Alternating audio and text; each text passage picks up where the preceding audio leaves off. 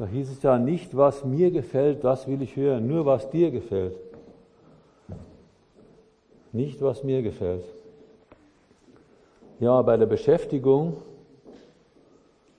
mit, in, mit der Predigtvorbereitung äh, ist mir wieder neu bewusst geworden, was eigentlich das Wesen grundsätzlich jeder Religion ist. Achten wir genau darauf, unterscheiden wir Religion von Evangelium, von der Botschaft, die Gott uns geoffenbart hat. Das müssen wir fein unterscheiden jetzt. Also ich will wirklich niemanden ärgern, auch von denen, die da draußen sind und zuhören. Aber das Wesen der Religion hängt zusammen damit, wie es zustande gekommen ist auch. Also grundsätzlich ist jede Religion eine Erfindung von Menschen, durchmischt mit Finsternis. Also die Finsternis hat da mitgewirkt, hat die ganz, das Ganze dirigiert, mehr oder weniger. Auch in den christlichen Religionen, auch wenn die christlichen Religionen vielleicht mehr oder weniger schon auf der Bibel basieren, aber trotzdem sind da mehr oder weniger, ich will das mal offen lassen, Erfindungen von Menschen, letztlich Erfindungen der Finsternis da drin. Und das Ziel der Religion grundsätzlich ist Verderben, ist Tod in Zeit und Ewigkeit. Wobei dieser Tod nicht bedeutet, einfach nur tot, ewig tot zu sein. Das sage ich jetzt bewusst auch für die, die das weniger kennen, auch Leute, die eigentlich keine lebendige Beziehung zum wahren Gott haben.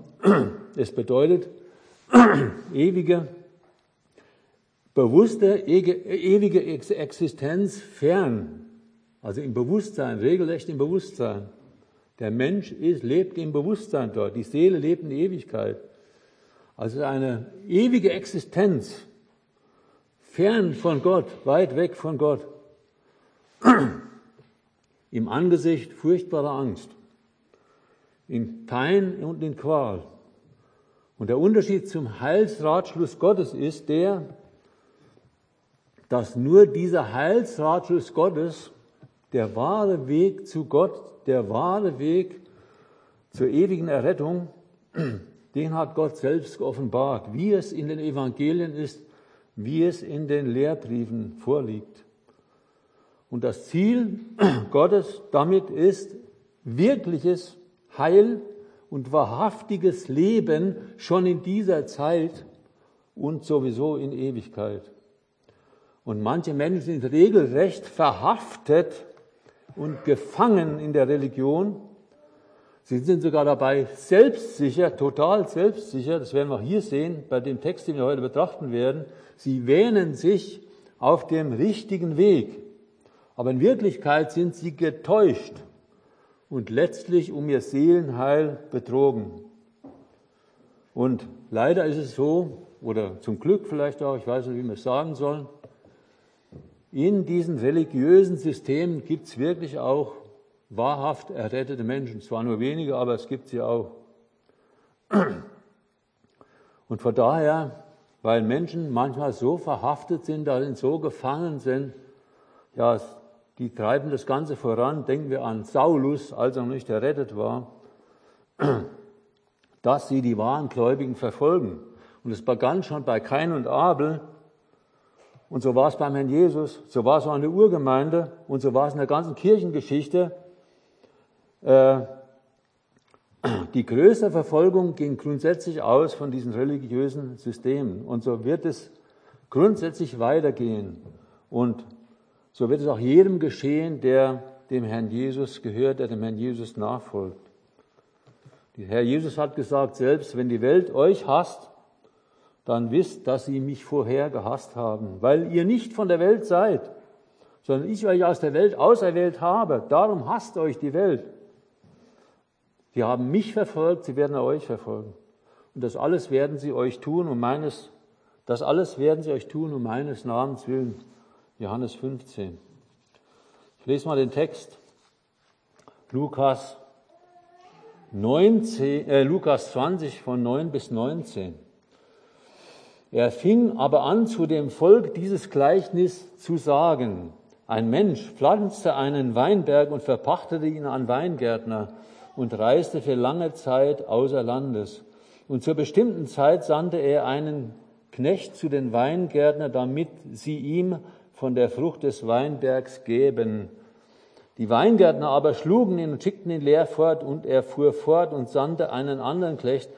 Sie aber schlugen auch den und behandelten ihn verächtlich und schickten ihn leer fort.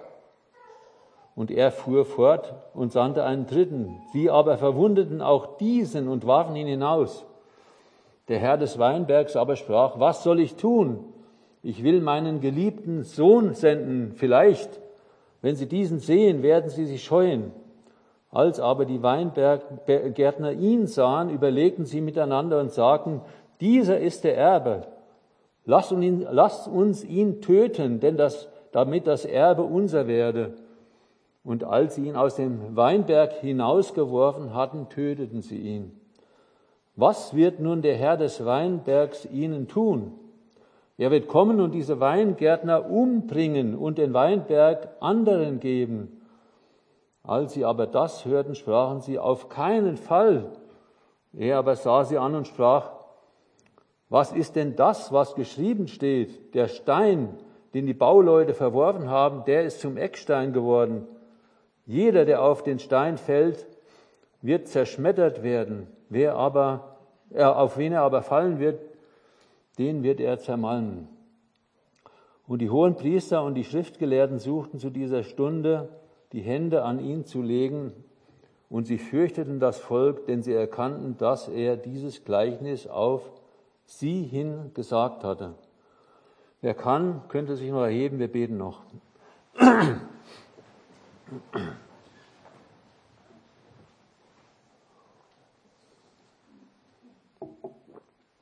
Ja, wir bitten dich wirklich um deine Gnade.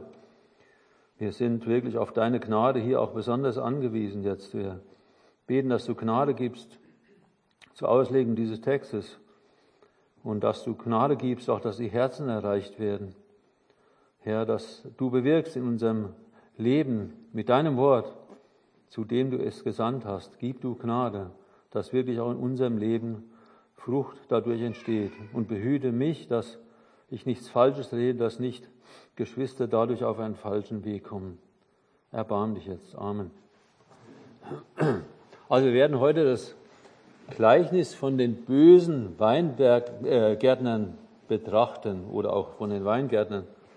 Der Untertitel könnte auch lauten, Gott ist auf der Suche nach Frucht und Ehre für sich selbst.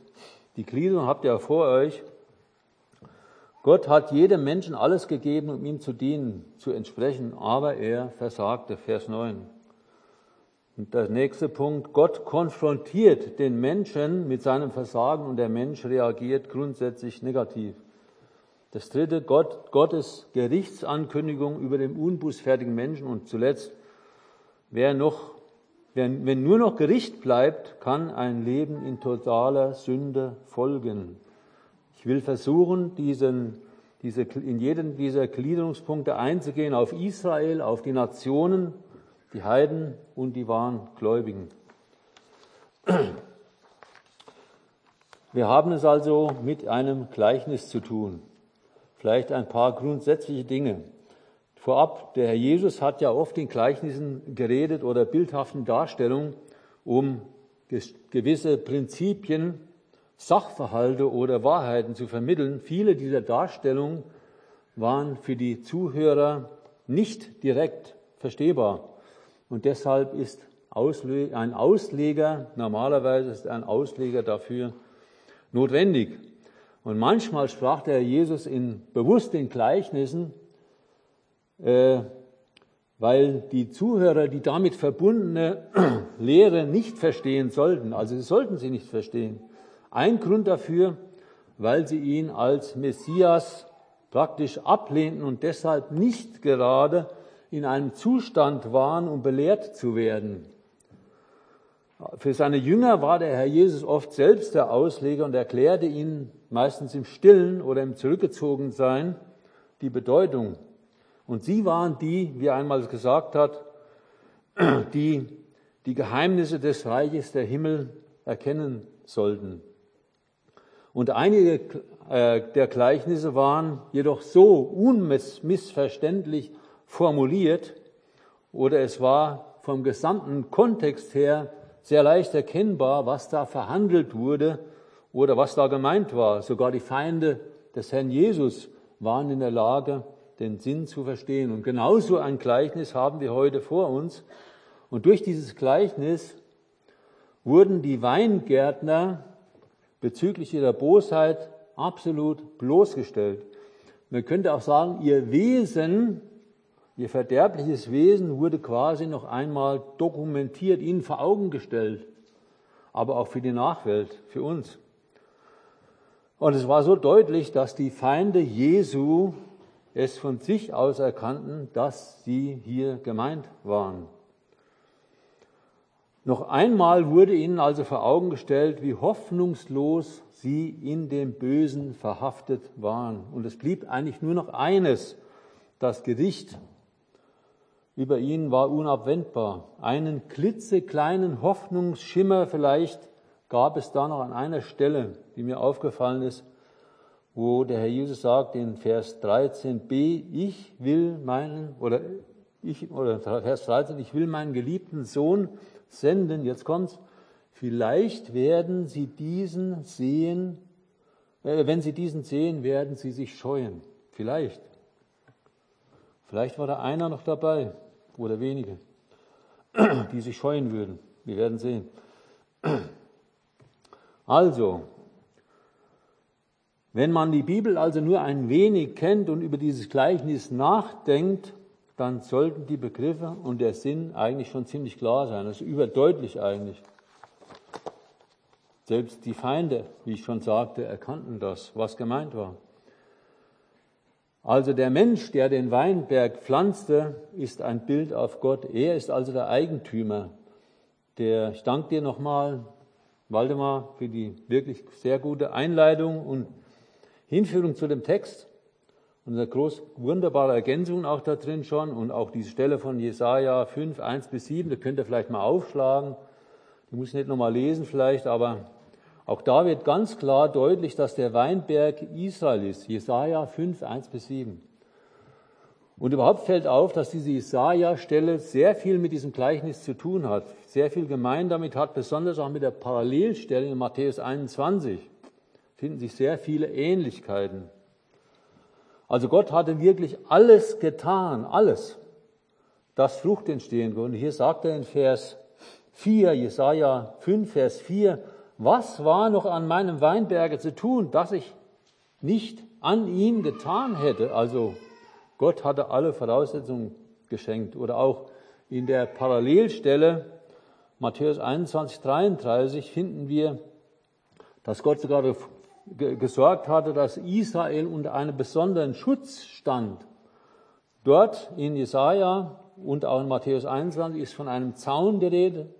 Man kann sagen, Gott bot Wächter auf, auch der Turm deutet hin auf starke Bewachung.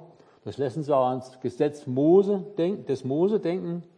Also grundsätzlich sollte Israel vor Sünden bewahrt werden.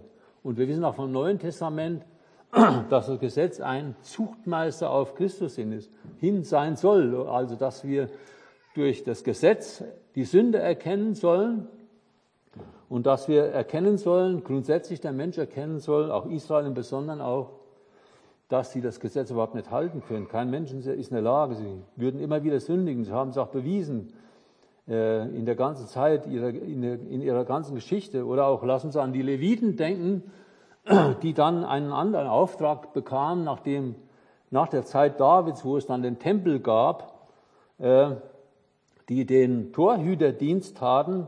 Sie waren ja Wächter, damit kein Ungläubiger oder Unreines die Heiligkeit Gottes verletzen sollte. Oder auch selbst lesen wir hier äh, in äh, Jesaja 5 und auch in Matthäus 21, dass Gott sogar für eine Kälte gesorgt hatte. Aber trotz all der guten Voraussetzungen, der Weinberg brachte nur schlechte Beeren hervor. Und dann redet schon Gott hier im, äh, Jesaja 5, 5, Vers 5, letztlich von Gericht, von Niedergang, von Verderben. Nun, so will ich euch kundmachen, was ich dem, meinem Weinberger tun will, seinen Zaun wegnehmen, dass er abgeweiht werden, seine Mauer niederreißen, ihn zugrunde richten. Und Dornen und Disteln sollen ihn ihm aufschießen, den Wolken gebieten, dass sie keinen Regen auf ihn fallen lassen. Also ist deutlich. Oder auch Vers 7, da kommt es wirklich deutlich hervor, dass wirklich Israel, das Haus Israel, Gottes Weinberg ist. Und auch im Vers 7 am Ende dann auch, steht dann auch da, was Gott wirklich erwartet, wie diese Frucht aussieht, vom Typ her aussehen, sehen soll. Siehe da, Blutvergießen auf Gerechtigkeit. Und siehe da, Wehgeschrei, also auf Gerechtigkeit wartete Gott, aber es war Blutvergehen, jedes andere Verderben auch. Also wir sehen hier schon, wir können schon sagen, auch obwohl Israel irdische Segnungen hat, im Gegensatz zu der Gemeinde, die himmlische Segnungen hat, trotzdem erwartet Gott hier schon auch, man kann schon sagen, geistliche Frucht, Gerechtigkeit. Und bei den Weingärtnern handelt es sich vor allem um die Führer des Volkes. In Lukas 20,9 äh, heißt, äh, dass der Mensch die, der den Weinberg pflanzte, reiste für lange Zeit außer Landes. Das heißt, Gott griff nicht mehr so direkt ein. Gott hat ein ganzes Stück der Verantwortung in die Hände der Führer Israels gegeben. Und an diese richtet sich auch primär dieses Gleichnis, also an seine Feinde. Wir sehen also nochmal zum Schluss unterm Strich, Gott hat einen Weinberg bereitet, der alle Voraussetzungen zum Früchte tragen hatte. Nichts war da, was also irgendwie auf Mangel hingedeutet hätte. Wir kommen zu den Nationen. Vor dem Fall Adams in die Sünde war wirklich alles sehr gut. Auch jeder Mensch hat oder hatte von der Schöpfung her die allerbesten Voraussetzungen für Gott da zu sein, nach seinem Willen zu leben, für seine Ehre da zu sein, ihm Ehre zu bereiten, doch durch die Sünde Adams sind alle Menschen, also alle Nachkommen Adams, dem Teufel anheimgefallen. Sie sind absolut nicht in der Lage, Gutes im Sinne Gottes zu tun. Sie können sich noch so sehr abstrampeln. Es bleibt so. Sie können Gott nicht gefallen. Geht nicht. Bevor grundsätzlich, bevor ein Mensch Gutes überhaupt wirken kann, muss er zuerst von neuem geboren werden. Das war so eine Zeit lang ein Trugschluss bei mir auch in meinem Leben als ich auf dem Weg zu meinem Jesus war, auf dem Weg zum Glauben war, ich habe immer gedacht, ich müsste mich erst verändern, so wie ich bin. Ich habe mich ganz schön dreckig erkannt, schon da, voll von Sünde. Ich habe gedacht, ich muss mich erst verändern, so kann ich nicht zu ihm kommen. Aber das ist genau das Umgekehrte, wir müssen so kommen, wie wir sind. Nochmal, bevor ein Mensch überhaupt Gutes im Sinne wirken, im Gutes im Sinne Gottes wirken kann, muss er zuerst von neuem geboren werden. Er muss zuerst, wie es in Epheser 2 heißt, geschaffen sein in Christo Jesu zu guten Werken, die Gott zuvor bereitet hat. Und das gilt auch vom Grundsatz her für Israel, obwohl damals in der Weise noch nicht daran zu denken war, in dieser Weise, dass in dieser Weise in Christo Jesu geschaffen sein würden, könnten. Sie hätten sich aber trotzdem, wenn sie ihre Sünde gesehen haben, überführt waren durch das Gesetz von ihrer Sünde, von ihren falschen Wegen, trotzdem vertrauensvoll in kindlichem Glauben an Gott wenden können, um so in eine wirkliche lebendige Beziehung zu Gott einzutreten. Wir kommen zu uns. Noch mehr haben wir, die wahren Gläubigen, von Gott alle Ausrüster erhalten, neues Leben, den Heiligen Geist, Gnadengaben, Kraft durch den Heiligen Geist, auch Redeweisheit im Heiligen Geist und vieles andere mehr mit einem Wort. Gott hat uns alles zum Leben und zur Gottseligkeit geschenkt. 2. Petrus 1, Vers 3. Doch losgelöst, kam eine Einleitung auch zu heraus, doch losgelöst von ihm können wir nichts tun können wir dennoch keine Frucht bringen. können wir auch in unserem Wesen nicht umgestaltet werden. Haben wir auch keine Kraft, vermögen wir auch nicht der Sünde zu fliehen und können auch dem Teufel nicht widerstehen. Wir müssen im Herrn bleiben. Nur dann gelingt das, nur dann haben wir Sieg. Also von uns Kindern Gottes kann Gott jetzt tatsächlich mit allem Recht erwarten, dass wir Frucht bringen. Doch dazu, wir haben es gehört, müssen wir den Herrn Jesus beständig und regelmäßig suchen, seine Gemeinschaft, letztlich in ihm bleiben. Und wir dürfen ihn auch mit vollem Respekt, aber auch trotzdem in Furchtlosigkeit bitten, dass er in uns das Wollen und das Vollbringen dazu wirkt. Unser Herr Jesus ist auch für lange Zeit im übertragenen Sinn, für lange Zeit außer Landes gereist. Und es ist durchaus möglich, dass er für die Seinen bald wiederkommt, um sie durch Entrückung zu sich zu nehmen. Die Wohnungen sind schon bereit. Überhaupt ist alles bereit. Vielleicht bis auf die letzten der Auserwählten, die noch nicht gerettet sind. Und im Hinblick darauf werden wir im Wort Gottes immer wieder ermahnt und ermuntert, uns darauf auszurichten. Es bleibt nicht mehr viel Zeit, womöglich. Der Herr ist nahe. Wir kommen zu Vers 10 bis 15a.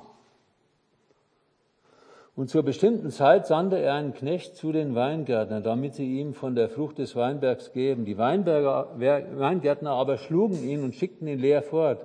Und er fuhr fort und sandte einen anderen Knecht. Sie aber schlugen auch den und behandelten ihn verächtlich und schickten ihn fort. Und er fuhr fort und sandte einen dritten. Sie aber verwundeten auch diesen und warfen ihn hinaus.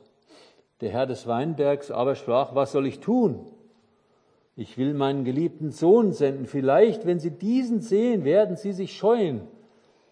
Als aber die Weinberggärtner ihn sahen, überlegten sie miteinander und sagten, dieser ist der Erbe, lasst uns ihn töten, dass das Erbe unser werde.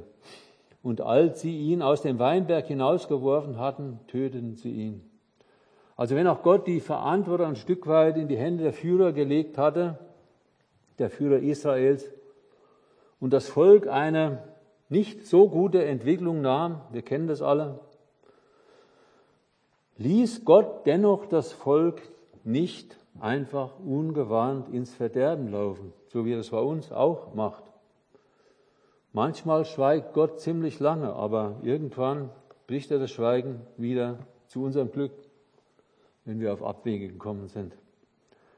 Gott sandte also wiederholt seine Knechte bzw. Boten, das heißt die Propheten, zu seinem Volk. Er wollte, dass sie ihm von der Frucht des Weinbergs geben. Das heißt, Gott konfrontierte sie vor allem und vor allem die religiöse Führung von Israel mit ihrem Versagen, mit ihren Bosheiten, mit ihren Ungerechtigkeiten. Doch sie lehnten grundsätzlich die Boten Gottes samt ihrer Botschaft ab. Sie brachten ihnen Ablehnung, Verachtung, Spott und Hass entgegen. Und die Boten Gottes, sie wurden misshandelt, manche von ihnen gesteinigt und getötet. Das lesen wir in anderen Parallelstellen so auch. Wir lesen in Nehemia 9, Vers 26, aber sie wurden widerspenstig und empörten sich gegen dich, gegen Gott und warfen dein Gesetz hinter ihren Rücken. Und sie brachten deine Propheten um, die als Zeugen gegen sie auftraten, um sie zu dir zurückzuführen. Und sie verübten große Lästerung. Also Gott wollte sie zurückführen, wollte sie zur Buße leiten.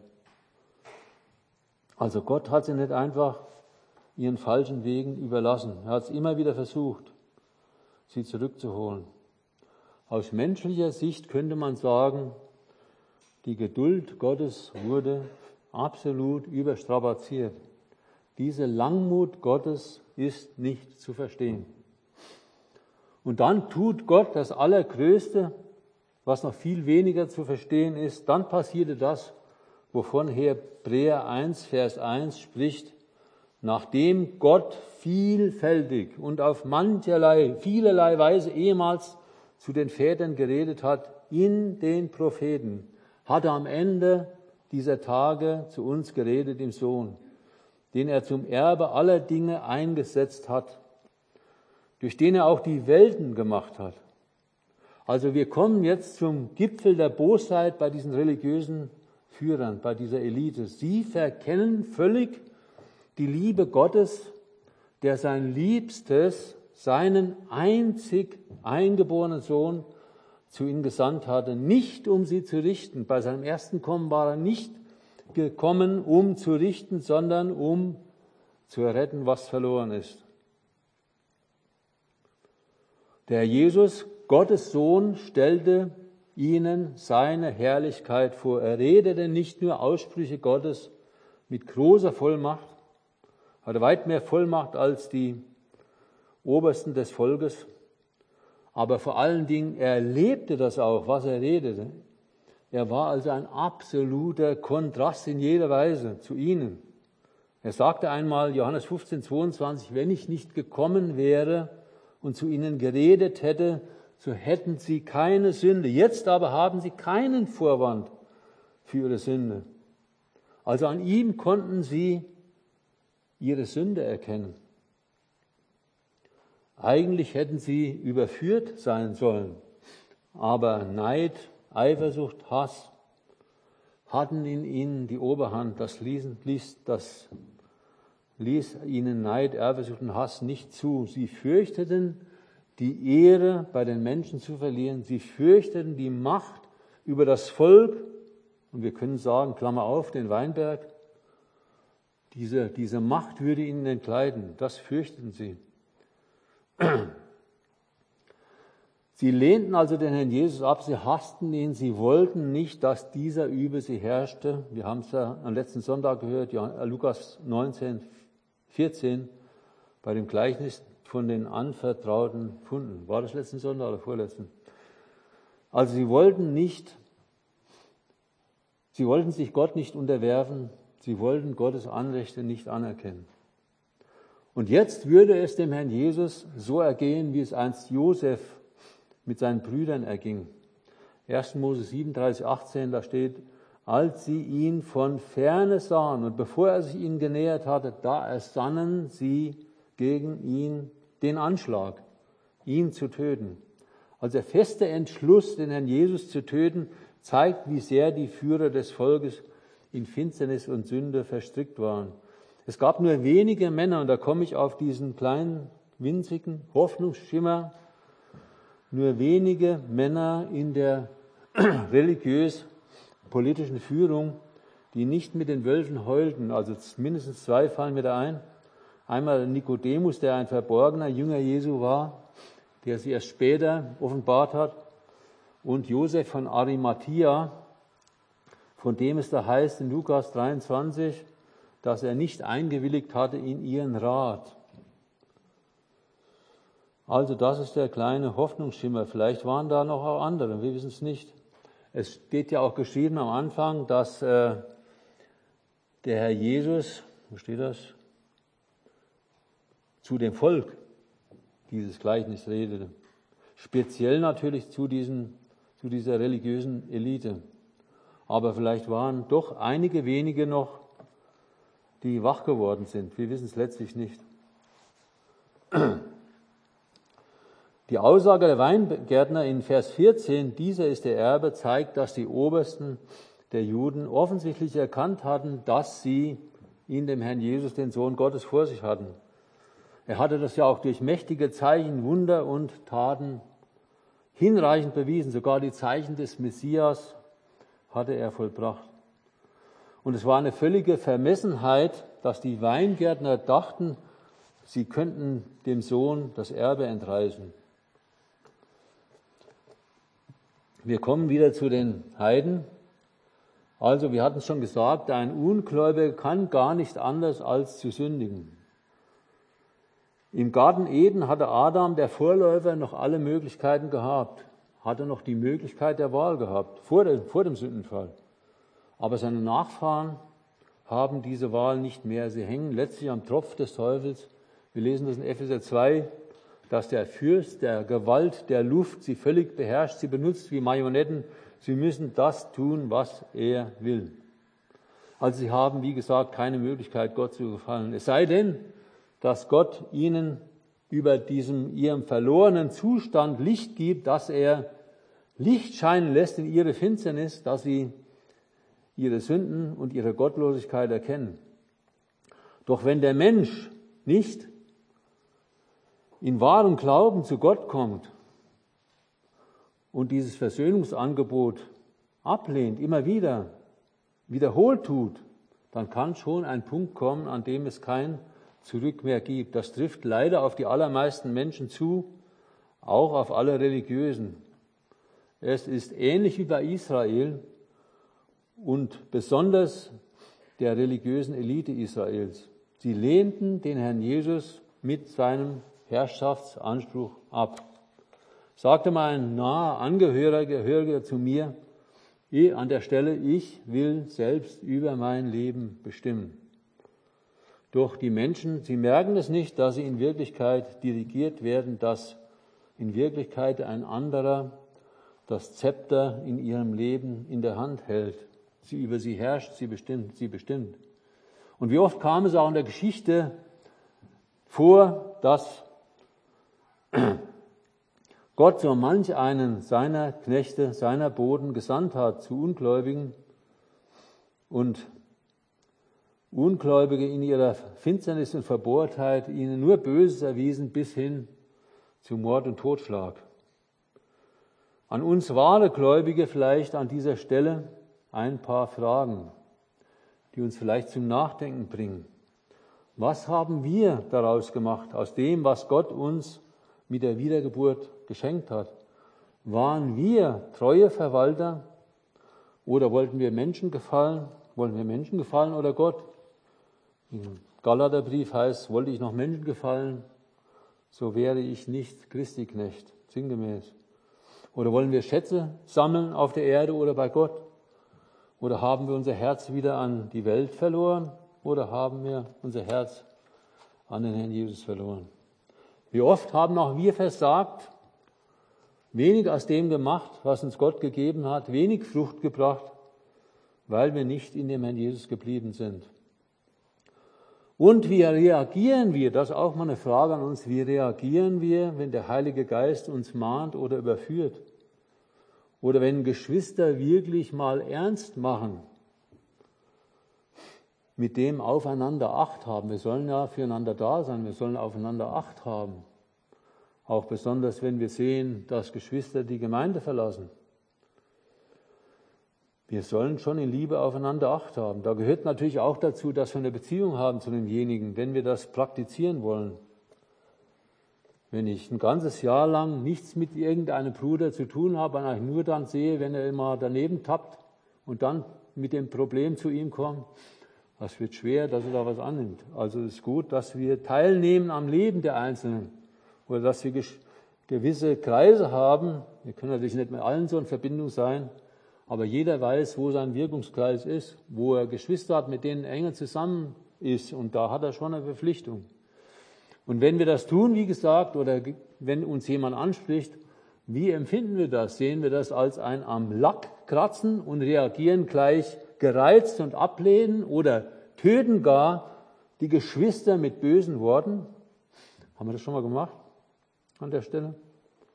Oder könnte es auch sein, dass uns Gott durch die Geschwister ermahnt?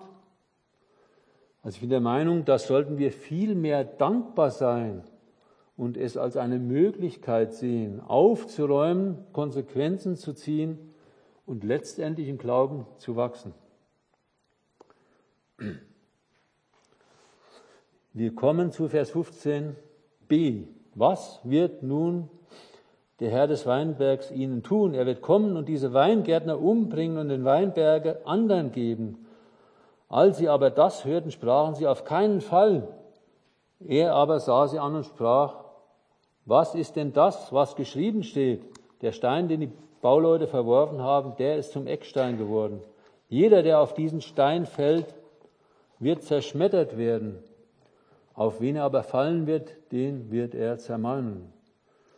Also wir haben nicht nur hier gesehen, dass Gott wirklich alle Möglichkeiten mit unendlich großer, gewaltiger Geduld ausgeschöpft hat, aber mit dem Volk Israel, aber so wie es hier aussieht, war diese Geduld mit den Führern Israel im Besonderen jetzt zu Ende gekommen.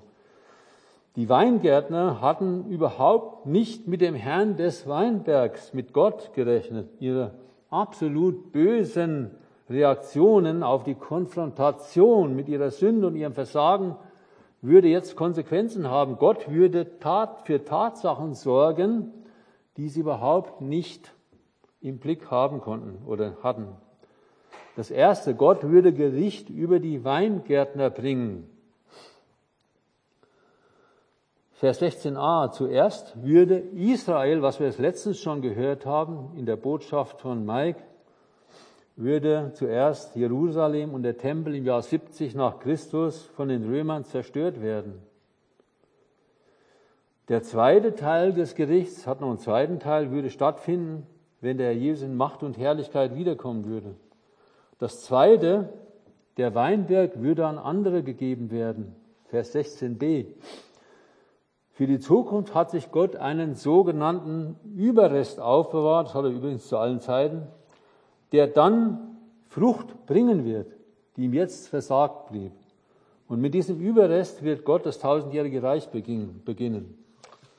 In Jesaja 60, 21 heißt es dazu, und dein Volk, sie alle werden Gerechte sein, werden das Land besitzen auf ewig. Sie, ein Schößling der Pflanzung des Herrn, ein Werk seiner Hände, sich zu verherrlichen.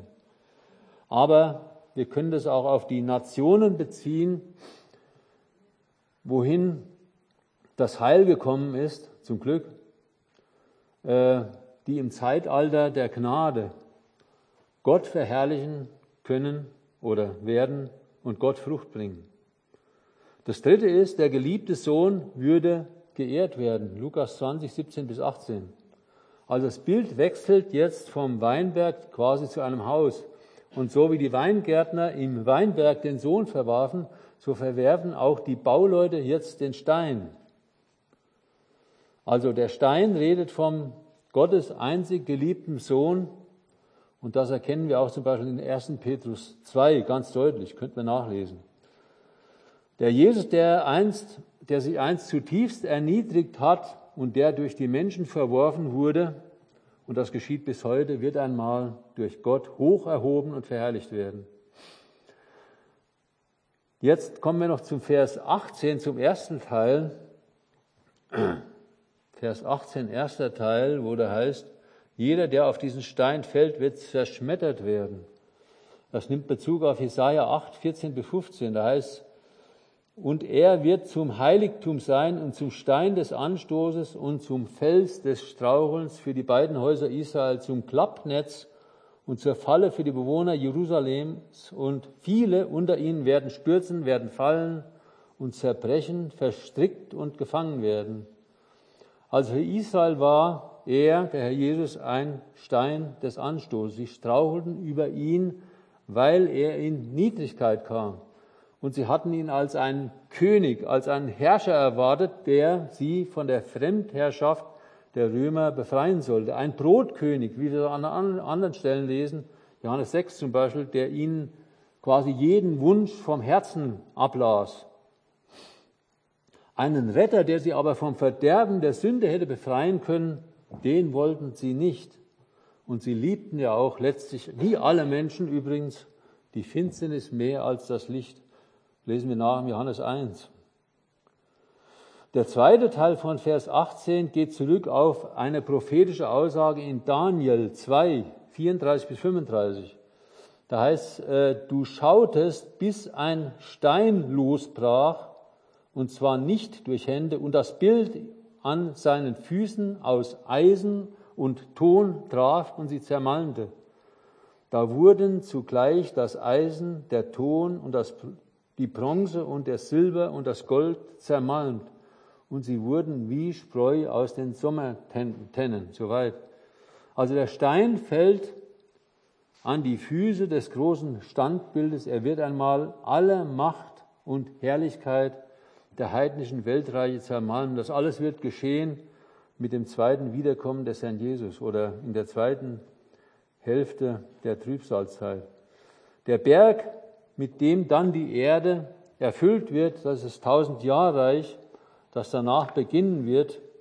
Und dieses Reich wird der Herr Jesus regieren in absoluter Vollkommenheit.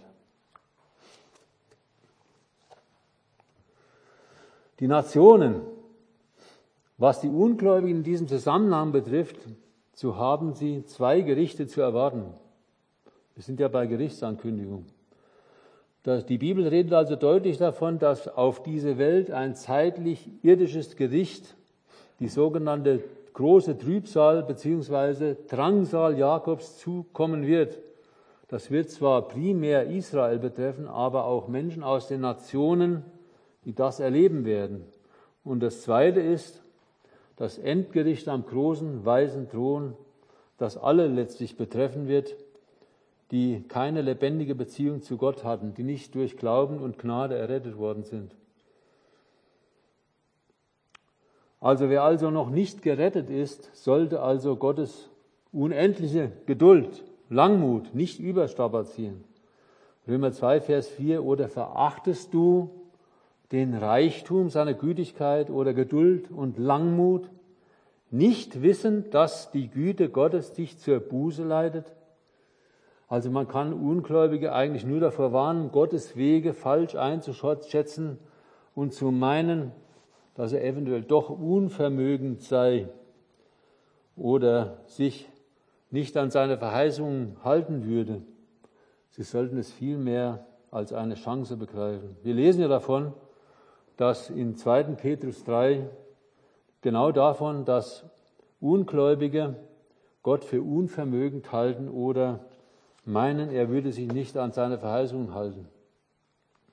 Wir als wahre Gläubige oder Kinder Gottes sollten mal darüber nachdenken, wie viele verpasste Gelegenheiten es da in unserem Leben gab, wo wir statt wirklich dem Herrn Jesus zu, äh, zu folgen und in ihm zu bleiben, fleischlichen Dingen nachgegangen sind. Und lasst uns wieder neu bedenken, dass wir einmal alle vor dem Richterstuhl Christi offenbar werden müssen. 2. Korinther 15, damit wir uns wieder neu ausrichten lassen. Das letzte, wenn nur noch Gericht bleibt, kann ein Leben, muss nicht, aber kann, die Gefahr ist groß, ein Leben in totaler Sünde folgen. Vers 19. Die hohen Priester und Schriftgelehrten suchten zu dieser Stunde Hände an ihn zu legen und sie fürchteten das Volk. Denn sie erkannten, dass er dieses Gleichnis auf sie hingesagt hatte. Als die vorangegangenen Tage, wir haben es letzte Mal gehört, endeten schon damit, dass die hohen Priester und Schriftgelehrten suchten, ihn umzubringen. Lukas 19, 47, 48. Obwohl sie hier deutlich erkannt hatten, dass der Herr Jesus in diesen Gleichnissen von ihnen geredet hatte, waren sie nicht bereit, umzukehren von ihrem bösen Weg. Und in solchen Fällen sagt man so landläufig, da geht kein Schuss ein. Oder die haben den Schuss nicht gehört. Man kann den Eindruck sogar bekommen, je mehr diese religiöse Elite ins Licht Gottes gestellt wurde, desto fester waren sie in ihrem Entschluss, in ihrem Entschluss den Herrn Jesus zu töten. Das Einzige, was sie, wie gesagt, noch zurückhielt, aus menschlicher Sicht ausbremste, war das Volk, was dem Herrn Jesus an den Lippen hing, was ihn immer noch hören wollte. Ich sagte schon, was die Heiden betrifft, wenn ein Mensch also immer wieder von Gott gerufen wird und ihn jedes Mal die kalte Schulter zeigt, dann ist also irgendwann der Punkt erreicht, wo Gott nicht mehr ruft. Ist gefährlich. Heute, wenn ihr seine Stimme hört, denke ich an diese Worte, die uns ein paar Mal gesagt werden im Hebräerbrief. Verhärtet eure Herzen nicht. Also die Folge davon kann schon sein, dass bei solchen Menschen dann alle Dämme, regelrecht alle Dämme brechen, dass ihnen dann kein Gewissen mehr schlägt und sie dann grenzenlos sündigen. Eigentlich ist das genau genommen teuflisch, genau die Wesensart des Teufels. Der weiß auch genau, dass er verloren hat dass der Jesus der Sieger ist und dass er einmal ein sehr, sehr hartes, das härteste Gericht überhaupt zu erwarten hat. Das weiß er ganz genau. Und was tut er? Er versucht mitzureisen, was er mitreisen kann. An Menschen, an Seelen. In diese Verdammnis hinab. Und das ist wirklich teuflisch. Was dann manche Menschen tun, dass sie immer mehr sündigen wollen und werden. Oder die Gefahr ist zumindest groß, dass sie es tun. Auch wahre Gläubige, auch bei wahren Gläubigen, bei Echtgläubigen kann es vorkommen, dass sie geistlich schlampig oder nachlässig werden. Sie können durch immer mehr Sünde, auch Eigenwille, Eigensinn, die nicht bereinigt oder ans Licht gebracht wurde, immer mehr von Gott fern werden, sich von Gott entfernen, bis hin auch dahin, dass sie die Versammlung oder Gemeinde verlassen. Und die Gefahr ist, dass man dann immer weniger auf die Stimme des Heiligen Geistes hört, überhaupt nicht mehr hört, völlig abstumpft.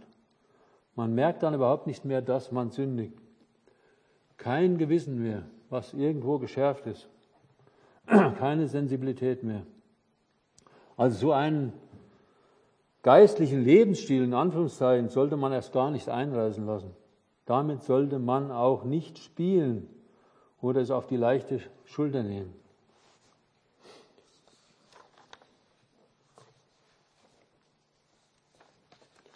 Wir kommen zum Schluss, ein kurzes Schlusswort noch. An uns als Kinder Gottes vor allen Dingen, ich will da nicht so viel noch reden. Bedenken wir, nochmal, aus welchem Sumpf, aus welchem Verderben uns der Herr gerettet hat und vor allem, was es ihn gekostet hat, das zu ermöglichen. Wir waren alle auf dem Weg in die ewige Gottesferne. Und wie er uns beschenkt hat, mit welchen geistlichen Segnungen, wie er uns ausgerüstet hat, damit wir ihm dienen können und wirklich Frucht für ihn bringen können. Und wenn er zu uns redet, auch durch Geschwister, und zeigt, dass wir abgewichen sind von seinen Wegen, dann sind wir doch dankbar, ziehen die Konsequenzen und lassen uns zurückführen. Und setzen wir uns wieder neu das Ziel, wieder sorgfältiger zu wandeln. Wie im Epheserbrief Kapitel 5 es so heißt, um dem Herrn Jesus zu gefallen, beten wir darum, dass wir wieder neu geistlich ausgerichtet werden, auch dass wir unsere Sinne neu geschärft bekommen, damit sich das Böse erst gar keinen Raum in uns verschaffen kann, sich einnistet. Jesaja 33, Vers 15 und 16 noch. Wer in Gerechtigkeit wandelt und Aufrichtigkeit redet, wer den Gewinn der Bedrückung verschmäht, wer seine Hände schüttelt um keine Bestechung anzunehmen, wer sein Ohr verstopft, um nicht von Bluttaten zu hören und seine Augen verschließt, um Böses nicht zu sehen, der wird auf Höhen wohnen. Felsenfesten sind seine Burg, Sicherheit. Sein Brot wird ihm dargereicht, sein Wasser versiegt nie. Vielleicht auch geistlich, sein Wasser, das Wort ist lebendig in uns, versiegt nie. Das wünsche ich uns allen von ganzem Herzen. Stehen noch auf, wer kann und beten.